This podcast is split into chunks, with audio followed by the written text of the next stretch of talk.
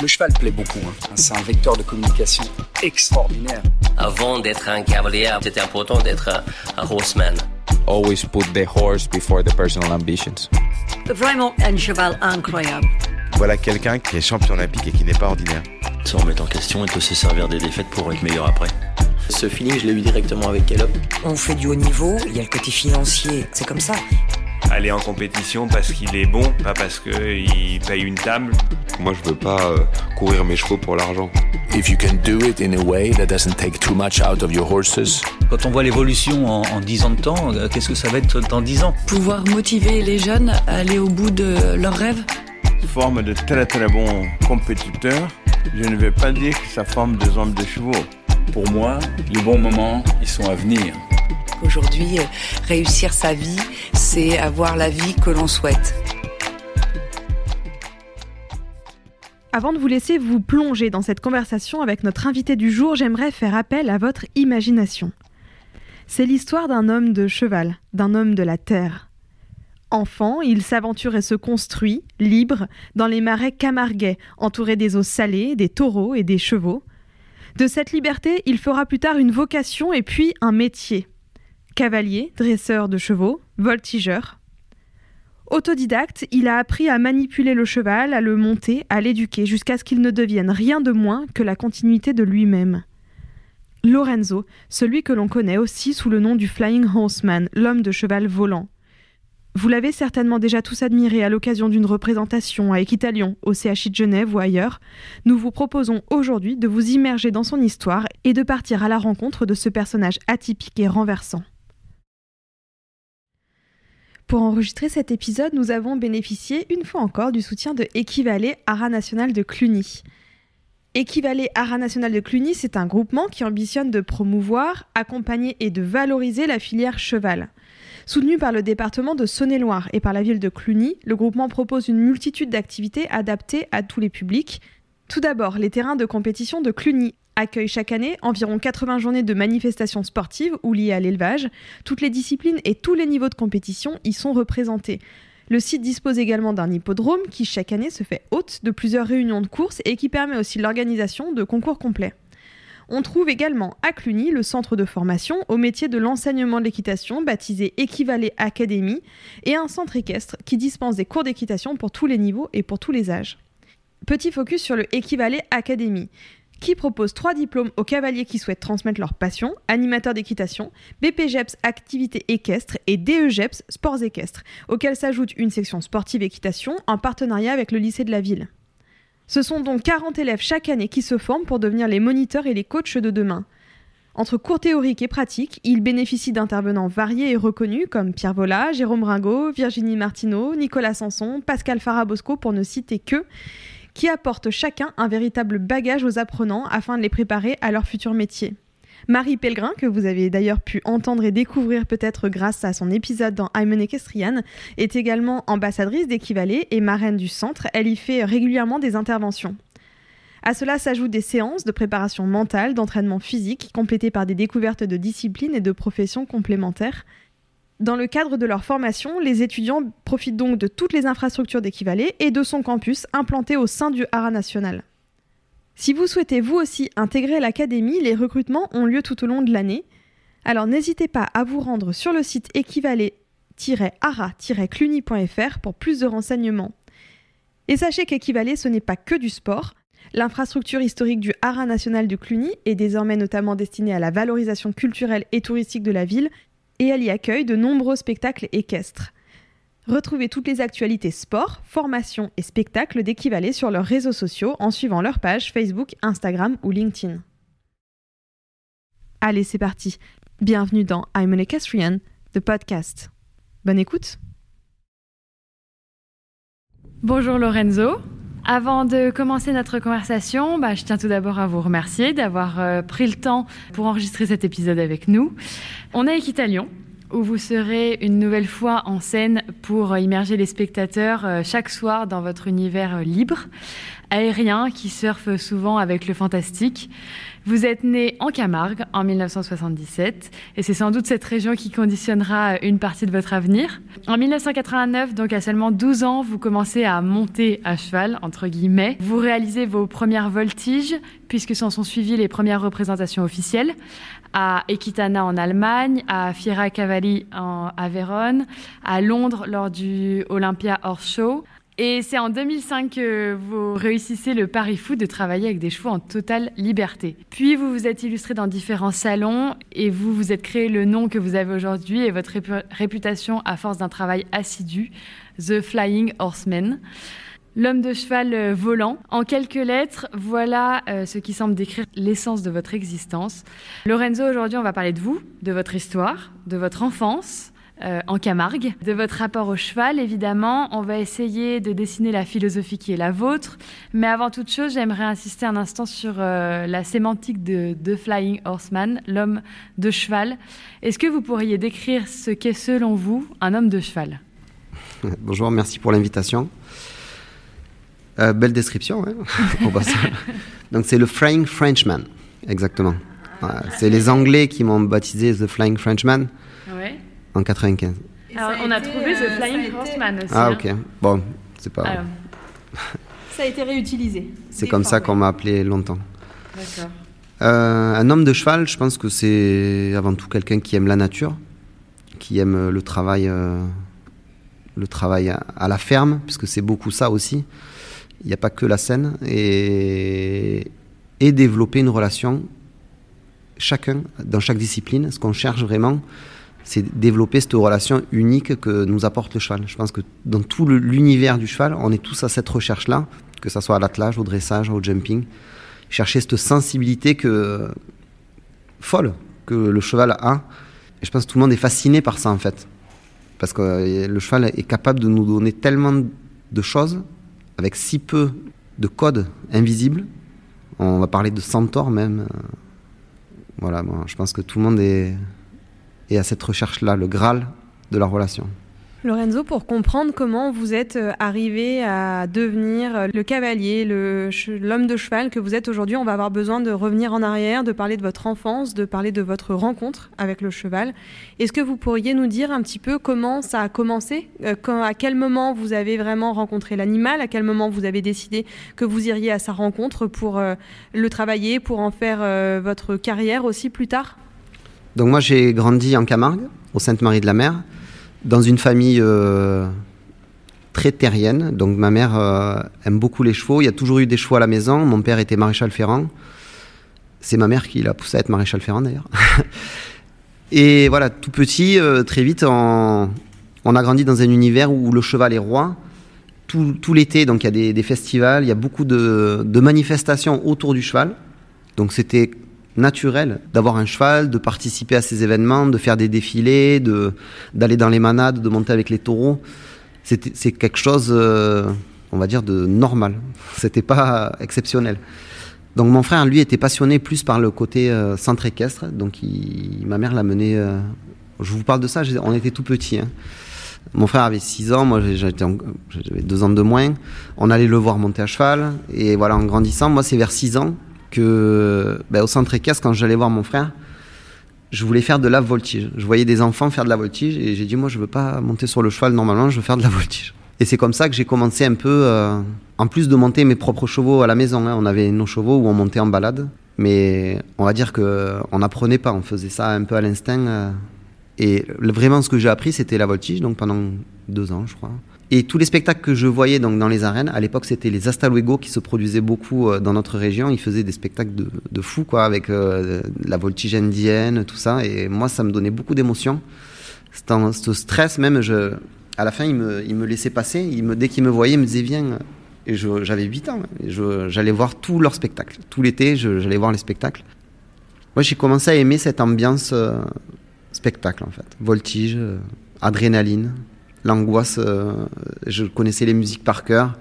Et petit à petit, chez moi, j'essayais de refaire ces mêmes figures en mélangeant ce que j'avais appris au centre équestre en voltige académique et ce que je voyais euh, dans les arènes. Et j'ai eu la chance qu'on m'offre ma première selle de voltige, un ancien voltigeur, Jean-Claude Perrier, qui est devenu docteur, donc il, il allait plus faire de voltige. Il m'a donné sa selle et il m'a appris une ou deux figures en passage. Et donc je m'entraînais sur cette selle. voilà. Vous vous êtes vraiment construit en autodidacte? Donc au, tout début, ouais, en plus je suis quelqu'un, euh, j'aimais pas qu'on me dise ce qu'il qu fallait que je fasse. Et je vois que mes filles, elles sont un peu comme ça aussi, donc euh, je les laisse faire si elles veulent pas le faire. Et je crois que c'est un peu un caractère. C'est, j'aimais pas qu'on me dise il faut faire ça, il faut faire ça. J'écoutais quand même. Hein. S'il y avait des conseils, je les écoutais, mais il fallait, je, voilà, devant les gens, je ne refaisais pas ce qu'on m'avait dit. J'étais un peu tête dure. Vous parlez de caractère, justement. Est-ce que vous pourriez nous parler de vous? Euh, Quelle est votre personnalité? Quelles sont, d'après vous, vos qualités, vos défauts? C'est une question qu'on pose assez souvent, qui n'est pas facile à répondre, finalement, quand on y réfléchit. Et ça nous aide aussi à mieux connaître la personne qu'on a aussi en face de nous.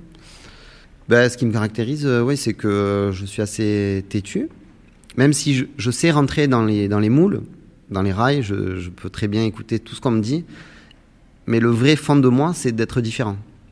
Je, cherche la différence, et ça, ma mère, je pense qu'elle m'a beaucoup influencé par rapport à ça, de, de, jamais refaire les figures qui existent, de jamais, euh, voilà, d'essayer d'être un petit peu original, et puis têtu, parce que, voilà, à part ma mère que j'écoutais beaucoup, euh, les autres, j'écoutais pas trop.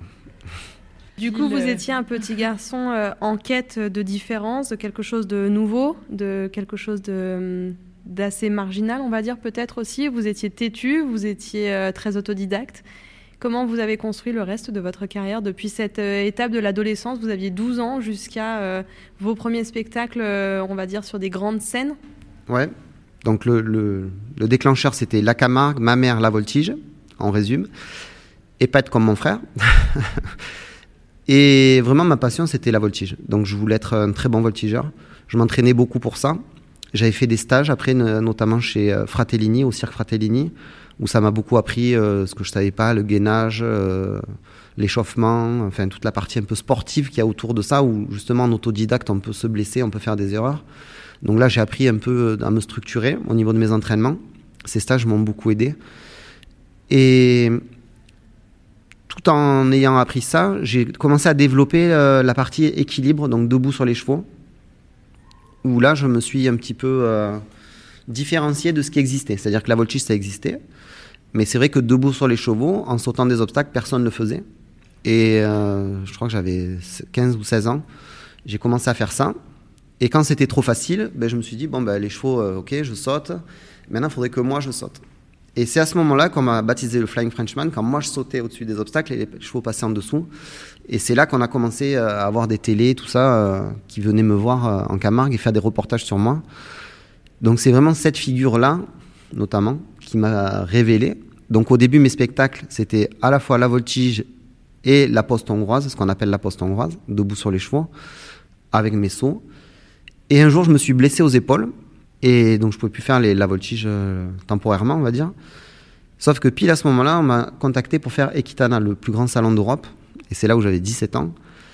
Et ils m'ont pris que la partie avec les sauts, debout sur les chevaux. Et derrière ça, il y a un producteur qui m'a fait faire tout le tour de l'Allemagne. Et c'est là que j'ai abandonné la voltige, en fait. j'ai compris que bon, c'était que ça qui les intéressait. Ça s'est fait un peu tout seul. C'est pas moi qui ai dit, euh, je, je, je vais faire que ça. Au début, j'essayais un peu tout. J'ai vu que c'était ça qui me rendait original. Et ben, j'ai réussi à développer cette discipline en créant des figures qui n'avaient jamais été faites. J'ai sauté à l'envers, j'ai essayé de développer tout ce qui pouvait se faire, de passer entre des gens, euh, jusqu'au jour où, euh, bon, 6 chevaux, 8 chevaux, le nombre de chevaux, ça, faisait qu'augmenter. Jusqu'au jour où euh, il y avait la mode de la liberté, donc c'était dans les années 2004. Et je me suis dit, bon, le horsemanship, tout ça, j'y connais rien, il faudrait peut-être que j'enclenche aussi parce que euh, peut-être me faire dépasser là pour le coup. Parce que moi j'étais spécialiste surtout euh, d'être debout sur les chevaux. Et à force d'être spécialiste, ben, on oublie un peu ce qui, se fait autour. Et donc toujours pareil, un peu sous la contrainte de la concurrence, je me suis mis euh, en tête de faire de, de la liberté. J'avais aucune notion.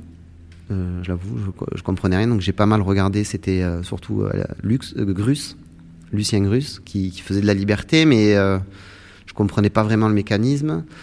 Et puis après, on avait fait une tournée avec Jean-François Pignon où moi je faisais que ma partie et lui sa partie. Et là, j'ai commencé à comprendre des choses. Et donc j'ai transposé ça entre tout ce que je voyais faire dans les gens de cette époque-là. Moi, mon objectif, c'était de sauter un obstacle debout sur deux choix en liberté. C'était un objectif très personnel. C'était pas pour le spectacle forcément un objectif. Euh... D'ailleurs, tous mes objectifs sont personnels à la base.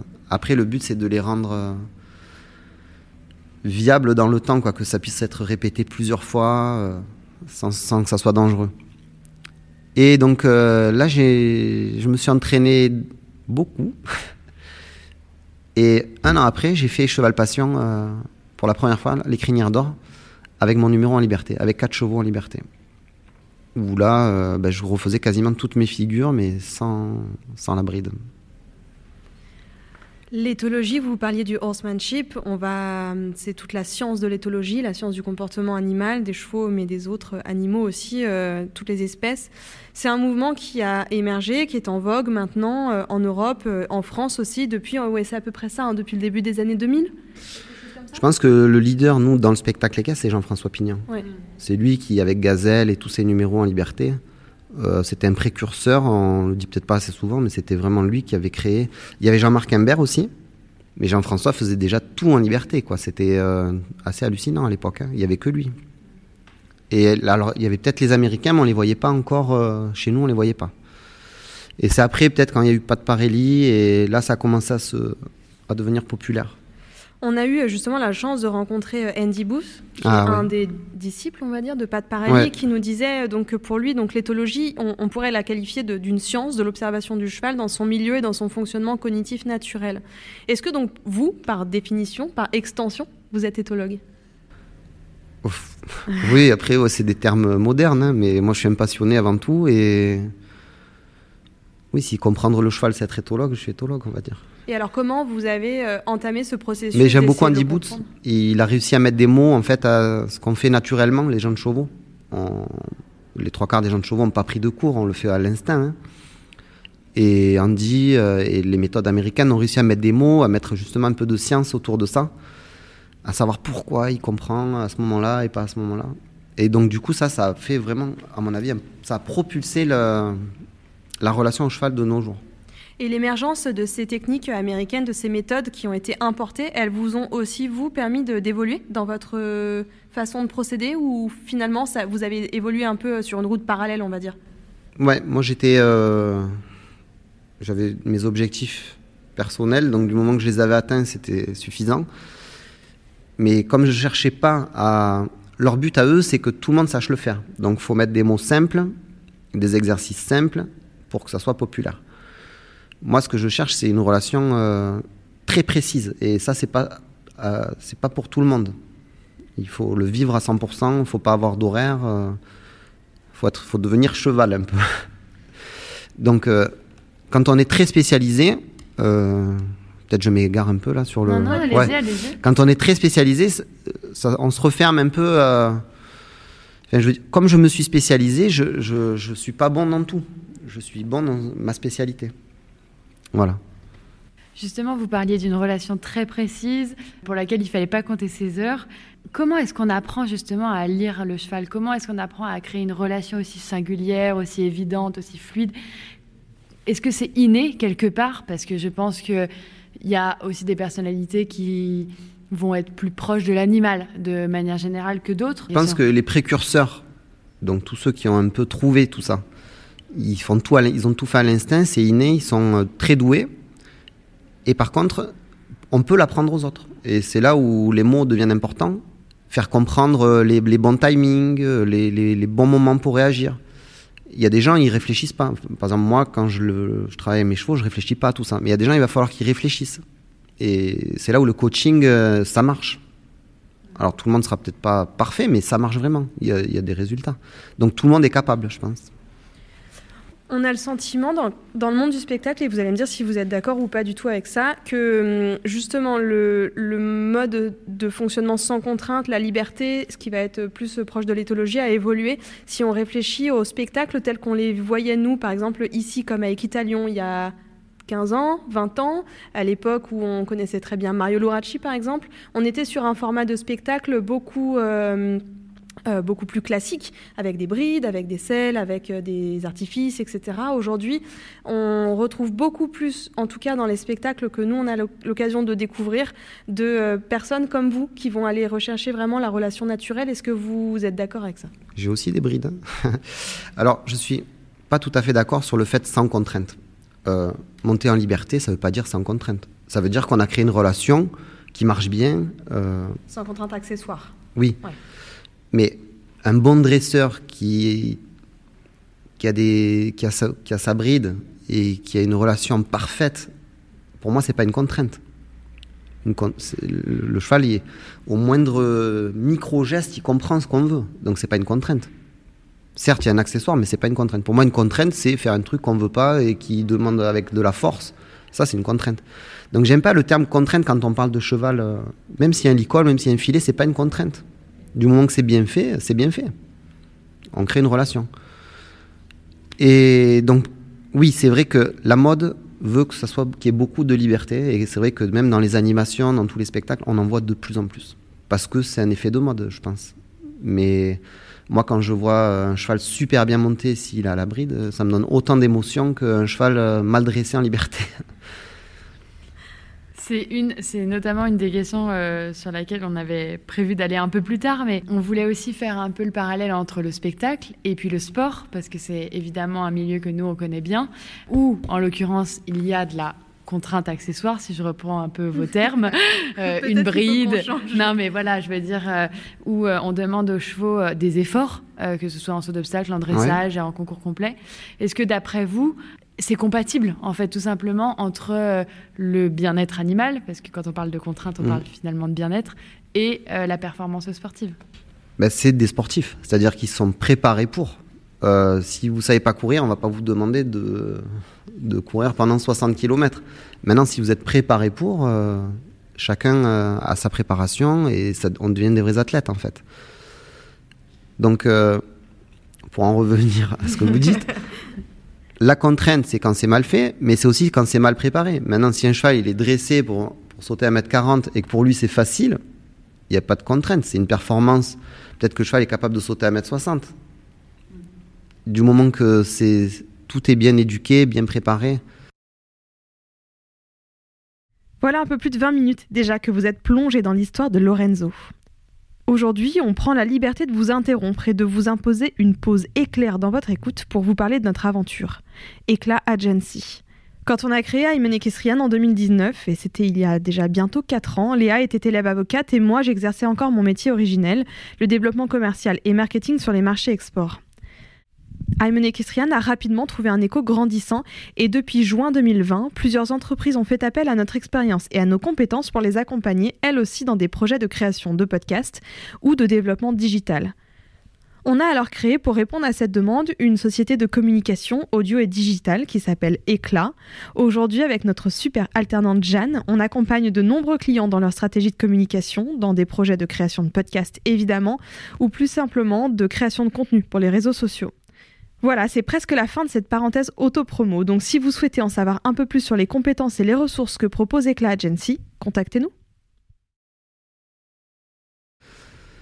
Vous avez, vous, l'occasion presque tous les week-ends d'être sur des événements comme ici où vous intervenez en parallèle justement des grandes disciplines. Euh, donc vous rencontrez des cavaliers de, enfin, où vous observez d'autres épreuves, etc. Vous aimez observer aussi les différentes relations qui peuvent se tisser en fonction des disciplines, en fonction des performances euh, sportives euh, Non, mais c'est intéressant. C'est vrai que avant, on était un peu mélangé, euh, c'est-à-dire le spectacle. Moi, je me souviens, euh, il finissait juste les épreuves et après, moi, je m'échauffais pendant que la remise des prix sortait et tout ça. Maintenant, il y a des nouvelles règles. Ils mélangent plus les chevaux de spectacle, ils mélangent plus les chevaux de concours. Ils nous ont vraiment tout écarté sur les salons. Donc, c'est deux univers différents qui ont du mal à se mélanger.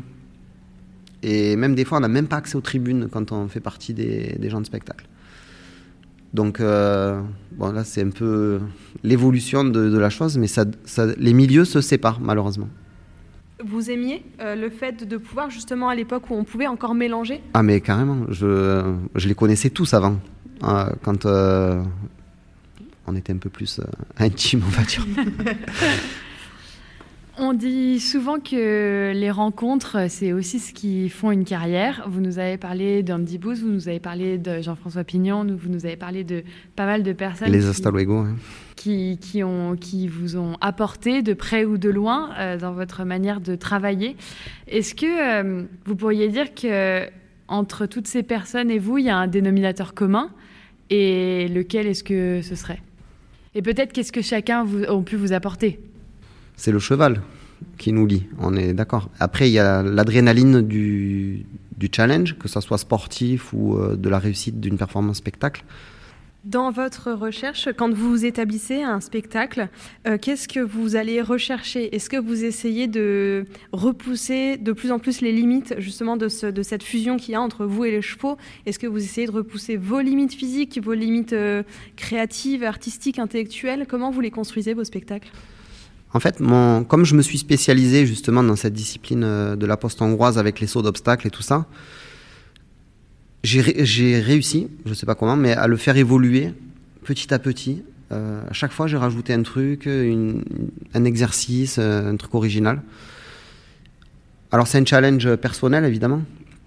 Quand je fais une figure, je me régale. Si je viens de réussir une figure que j'avais jamais, que j'avais en tête, mais que j'avais jamais réussi, Maintenant, il faut que, quand je l'exécute, il faut que je me dise, bon, il ne faut pas que je la réussisse qu'une fois, il faut que je la réussisse 100 fois. Et avec un cheval, deux chevaux, enfin, il faut que ça puisse aussi euh, durer dans le temps. Et c'est là où ça devient un vrai travail. C'est-à-dire d'un truc très personnel, passion, où euh, ben, je me donne des challenges à moi-même, il faut que j'arrive à l'intégrer sur un spectacle sans perdre les anciennes figures. C'est comme ça aussi que je crée mes spectacles. C'est-à-dire que quand je vais rajouter des figures, il ne faut pas que le spectacle dure plus longtemps mais il faut que j'arrive à intégrer tout ce que je savais faire avant. Parce que des fois, je me dis, ah ouais, mais si je fais ça, il euh, va falloir que j'enlève une figure. Sinon, aussi dans l'enchaînement, ça passe pas. Justement, dans l'écriture du scénario. Et je me dis, non, je, ne peux pas enlever une figure. Parce qu'après, si je, si je l'entraîne plus, je vais finir par plus savoir la faire. Donc, l'idée, c'est d'arriver à garder toutes mes figures et d'en rajouter. Et ça, c'est pas évident. Tout en gardant euh, la fluidité. Euh, du spectacle, que tout s'enchaîne euh, et que tout vienne petit à petit euh, sans, sans interruption quoi, du spectacle. Garder une magie. Je le monte crescendo pour qu'à la fin, ça soit... Et justement, dans tout ce travail éditorial euh, qu'on n'imagine pas forcément quand on regarde le spectacle, comment est-ce que vous imaginez le déroulé de vos figures? De quoi est-ce que vous vous inspirez? Est-ce que c'est vraiment que personnel, que des challenges personnels, comme vous dites? Alors, il n'y a pas de piège. Hein. Si, si, non, mais par exemple, quand il y a eu le Covid, on ne savait pas si ça allait redémarrer ou pas. Je ne me donnais pas de challenge euh, pour rien en fait. C'est là où je me suis rendu compte que, ah ouais, il y a une vie normale en fait. Et presque, je me suis dit, euh, en fait, tout peut s'arrêter. J'étais un peu sur un nuage, justement, quand on est dedans, où on veut créer, tout le temps évoluer. Puis d'un coup, il n'y a plus rien. Donc c'est bien aussi de, se dire que tout peut s'arrêter à chaque instant. Mais pour en revenir à la question, c'est une évolution. Chaque, mon numéro, je ne je le réécris pas entièrement. C'est une évolution. Je l'ai sur plusieurs années. Le vrai challenge, ça a été de mettre les noirs et les blancs, où là, il y a des mélanges de couleurs qui rentrent, qui sortent. Et donc, il faut savoir quel cheval va où. Euh, voilà. En tenant compte de ce qu'ils savent déjà faire faut le faire évoluer, mais par exemple, si le cheval de gauche, je ne vais pas m'amuser à le mettre à droite. Il faut, faut qu'il y ait un peu du bon sens, parce que les spectacles continuent à tourner. Il faut le faire évoluer en faisant les spectacles aussi, sans que ça dérègle ce qui est en cours. Donc voilà, c'est des casse-têtes. alors souvent je me fais des petits patchs euh, de chevaux et je me les mets sur une table et je, je compose comme ça. Ok. Et juste pour rebondir sur ce que vous nous avez dit au début, quand il y a eu cette période de Covid, quand tout s'est arrêté, qu'est-ce que vous vous êtes dit? Parce que j'imagine, dans toutes les professions, ça a été le cas, mais quand on est dans le spectacle, etc., on, on a été quand même dans une longue période de d'ignorance, de savoir qu'est-ce qu'on allait devenir. Qu'est-ce que vous vous êtes dit? Est-ce que vous avez imaginé une reconversion? Euh, Non, mais... Ouais, ouais. Ben, en fait, je cochais toutes les mauvaises cases. C'est-à-dire que tous les gros salons étaient annulés même quand il y a eu des petites reprises, les gros salons ne reprenaient pas. Et moi, j'ai été un peu spécialisé des gros événements, donc il n'y a rien qui reprenait. Donc même quand il y a eu les petits moments où on s'est dit ça va reprendre, ben moi ça reprenait pas. Donc c'est compliqué parce que financièrement, ben, il y a une machine derrière et faut la garder, faut pas la perdre comme ça. Donc je me suis un peu recyclé, la question est bonne. je me suis un peu recyclé dans un truc que j'avais en tête depuis longtemps, c'était d'apprendre la voltige aux enfants. Donc j'ai créé une académie de voltige où j'ai tout mis en place, euh, voilà, des chevaux adaptés, du matériel euh, sécurité, tout ça. Et j'ai fait venir des coachs un peu spécialisés parce que ma voltige d'avant, ben, elle a bien évolué. Donc euh, je me suis un peu remis ben, dans l'actualité. Donc j'ai fait venir Nicolas Andréani et qui m'a bien aidé à, mettre en place le circuit d'entraînement pour les enfants. Ça a bien marché et ça continue à bien marcher. Voilà, donc j'aime bien, ça me plaît beaucoup vous parliez tout à l'heure de, des chevaux que vous allez utiliser en fonction de leurs compétences, comment vous allez les attribuer euh, euh, dans le spectacle, etc. Et alors, vous l'avez compris, nous, on n'est pas du tout, du tout euh, familière du spectacle, euh, j'aimerais bien comprendre comment vous allez former un cheval. Vous, détectez un cheval, à quel âge, par exemple, déjà il intègre votre piquet de chevaux, comment vous le choisissez, et puis surtout quel va être son rythme d'évolution, euh, comment vous allez petit à petit lui trouver justement un rôle dans votre écurie, dans votre spectacle, comment vous allez le faire évoluer, à quel moment vous allez décider qu'il va upgrade et passer à une étape encore supérieure? En fait, ça fait plusieurs années où j'ai des chevaux portugais. À la base, j'avais commencé avec des chevaux Camargue. Et très vite, mon voisin avait des chevaux portugais, donc j'ai intégré des chevaux portugais. On a continué à dire que j'étais sur des Camargues, bon, jusqu'à ce qu'il n'y ait que des portugais. Et donc, ce qui s'est passé, c'est qu'une fois que, quand je voulais des chevaux, j'allais au Portugal, j'allais chez un éleveur et je prenais un lot entier. Donc, sans vraiment les choisir, hein, les six d'un coup, par exemple, des poulains complètement sauvages. Et là, ben, il y a de tout. Hein. Il y a des chevaux euh, très nerveux, des chevaux euh, plus faciles. Et, donc l'idée, c'est que quand voilà, quand il y a des groupes comme ça complètement hétérogènes, euh, je vais détecter celui qui va aller sous mes pieds. Mon objectif numéro un, c'est de savoir qui sera sous mes pieds, parce que sans eux, il n'y a pas de spectacle. Donc tous, tous, tous, tous. le, le, vrai premier travail, ça va être la longe. Donc mettre les codes en place euh, à la voix, le pas, le trot, le galop, la longe, les arrêts propres. Une fois qu'ils savent bien faire ça, je vais voltiger dessus. Donc je me sers toujours de la voltige, c'est resté. Pour sentir leur réaction euh, quand je change de le poids du corps d'un côté, de l'autre, euh, la croupe. Et je vais voir les plus dociles. Et ça peut, ça peut être qu'à 3 ans, il y en a un qui n'était pas docile, mais qu'à 4 ans, d'un coup, il va être docile. Donc en fait, je les teste sur plusieurs années. Mais toujours chercher le Graal, pour moi, c'est le cheval qui sera sous mes pieds. C'est ma sécurité, c'est ce qui fait aussi que je peux diriger tous les autres.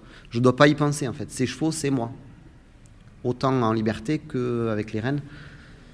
Donc, euh, c'est la recherche permanente. Dès que j'ai des nouveaux chevaux, leur travail numéro un, ça sera celui-là. Ensuite, si j'en ai assez, mais euh, voilà, ils sont, très durs à, à ceux-là. Là, ils vont avoir une place. Bah alors, vu que maintenant les équipes, euh, elles sont souvent, elles sont déjà montées, je repars pas de zéro. Ben, ça va être un remplaçant. Donc là, il aura sa place par rapport à un remplaçant. On sait que lui, bon, il y a une fragilité, tac, on va le remplacer lui. Donc là, ça va être plus ponctuel. Maintenant, quand je crée du début à la fin, euh, bon, bah, il faut choisir la place un peu par hasard. De manière un peu plus technique, est-ce que vous pourriez nous parler de tout euh, le système qui gravite autour de votre spectacle, euh, toutes les personnes, parce que j'imagine que vous n'êtes pas seul à construire et à s'occuper de tous ces chevaux, à les entretenir euh, tout au long de l'année.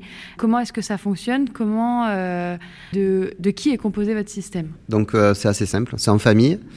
Donc c'est ma compagne et on prend une personne à la maison, une seule. Les chevaux vivent beaucoup dehors. Donc il euh, n'y a pas trop de manutention. Euh, beaucoup dehors et un peu, un peu en box, on les rentre de temps en temps. Je fais le foin moi-même. Euh, voilà, c'est très familial. après, en spectacle, on va faire intervenir des gens passionnés, donc souvent des intermittents du spectacle, qualifiés en chevaux, quoi pour avoir cette énergie euh, du spectacle, l'adrénaline du spectacle. On peut pas prendre des gens lambda euh, qui n'ont pas l'habitude de, gérer les adrénalines. Ça, demande pas mal de... Je sais pas comment vous expliquer. de compétences, ouais, de, euh, de, flexibilité, de résilience. De... Oui, non, c'est qu'on a des intensités. Euh, par exemple, là, toute la journée, on attend, tranquille, et puis on va avoir des pics. Tout le monde n'est pas capable de supporter ces montées de, de pics et de redescente après. Faut savoir léger. Faut être, en fait, faut être bon au bon moment. On vous imagine, comme vous le, comme vous nous disiez à l'instant, un peu seul dans votre euh, écurie, dans votre terrain, territoire, avec euh, beaucoup de chevaux, parce que vous en avez beaucoup, je crois. Hein. Déjà sur, en, en, spectacle, vous en avez déjà beaucoup, donc on imagine qu'à la maison, il y en a ouais. un certain nombre. Comment vous faites pour gérer leur entraînement au quotidien en étant si peu? Est-ce que vous arrivez à les faire travailler tous les jours, tous?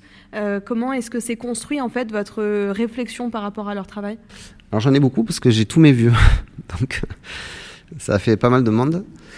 Et donc mon objectif, dès que je peux, c'est de trouver des terres pour mes vieux chevaux et pour qu'ils me coûtent le moins cher possible au niveau du foin et, et qu'ils aient tout le temps à manger à volonté. Donc ça c'est vraiment voilà quand on dit les gens de chevaux, ils pensent qu'à leurs chevaux, ben c'est ça. C'est moi avant d'avoir une maison, ben j'avais des box, après j'avais un manège et vraiment à la fin j'avais une maison quoi. Vous gardez tous vos chevaux? Je garde tous mes chevaux. Il n'y ouais. a pas de commerce dans votre Aucun, euh, ouais. système? Non, j'ai pas de.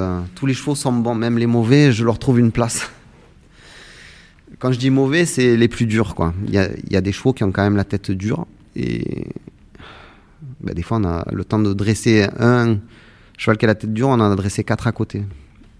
Et est-ce que de manière générale, c'est un milieu où il y a du commerce? Je, dans mon milieu, enfin mon milieu. Vous, le moi, vôtre, non, mais- moi j'ai été élevé. euh, le cheval, euh, non, enfin, enfin, ma mère, euh, on ne sait rien vendre. Donc, euh, même si euh, je dois vendre un tracteur, je vais perdre de l'argent. D'accord. Donc tous les chevaux restent avec vous. C'est aussi par euh, attachement, j'imagine. Enfin, vous avez vraiment. Ah ben, je leur dois tout. Oui, oui. C'est que chaque cheval, euh, il, il a compté dans ma vie. Vous avez une histoire, une relation vraiment euh, individuelle avec chacun des chevaux qui composent votre spectacle?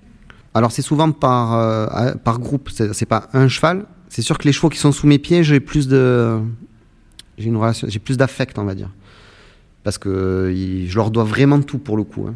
Et puis, bon, après oui, c'est au feeling. Vous avez parlé justement de la voltige pour les enfants euh, que vous avez développé. Est-ce que euh, la pédagogie, le fait de transmettre, c'est quelque chose que vous avez, que vous aimez, que vous avez envie de faire? Je suis assez à l'aise avec ça. Ouais. Mm. Je, je- De toute façon, quand on est avec les chevaux, on est patient. Donc, je suis très patient et j'arrive très vite à voir les niveaux. Faut jamais surcla- surclasser quelqu'un qui n'a pas le niveau parce que ça peut le mettre en échec. Comme les chevaux d'ailleurs. Ça sert à rien de demander un truc euh, qui est trop dur.